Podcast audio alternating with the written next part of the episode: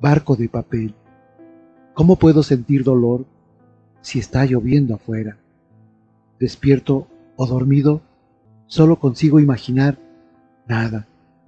Y si me voy lejos y estoy perdido, ¿de qué me vale esperarte si se detuvo el tiempo? Haz un barco de papel que se lo lleve el río, embarca todas tus pertenencias y no vuelvas a pensar en ellas. No se puede detener ni la lluvia ni el río, como tampoco tus recuerdos en mi alma. Adiós, amada mía, has partido en este barco de papel.